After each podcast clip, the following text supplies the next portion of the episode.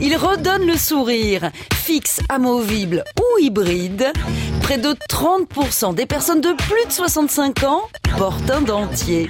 Depuis l'âge de 14 ans, j'ai toujours eu de mauvaises dents. Et maintenant, j'ai espoir de ne plus briser mes dents, mais de casser des noisettes.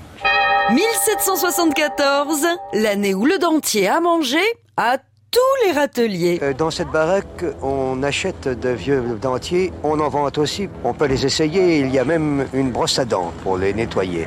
Dans l'Antiquité, les Égyptiens fabriquent des fausses dents en bois de sycomore ou en ivoire, retenues par des crochets hyper bling bling en or massif. En 1560, Ambroise Paré s'en inspire et innove avec une prothèse amovible constituée de dents humaines récupérées sur des cadavres gisant dans les champs de bataille et fixées sur de l'ivoire d'hippopotame. C'est pas ragoûtant, mais c'est le tout premier dentier. C'est une révolution.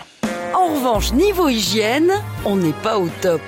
Les bactéries qui prolifèrent engendrent dans la bouche des patients une haleine de chacal décomposée. Il faut changer de méthode. Et c'est l'apothicaire français Alexis du Château qui s'y colle. Il invente en 1774 les premiers dentiers en porcelaine.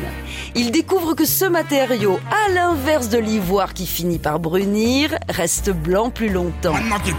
Un siècle plus tard, la maison française Contenot et Godard Fils conçoit un dentier maintenu dans la bouche par succion, le caoutchouc adhérent au palais de Tonton. Parce que tonton, comme matériel à croque, il avait plus que ses gencives. Complètement chauve du clapoir, il était. Aux États-Unis, un poisson rouge à l'article de la mort, souffrant d'une malformation buccale, a été sauvé par un chirurgien hors norme. Le vétérinaire lui a fabriqué un dentier avec une carte de crédit. À ce rythme, peut-être bien qu'un jour, les poules, elles aussi, auront des dents. Maintenant qu'il n'y a plus de dents, On n'arrête pas le progrès. qu'est-ce que je vais dire à ma pépi alors madame me À retrouver sur francebleu.fr.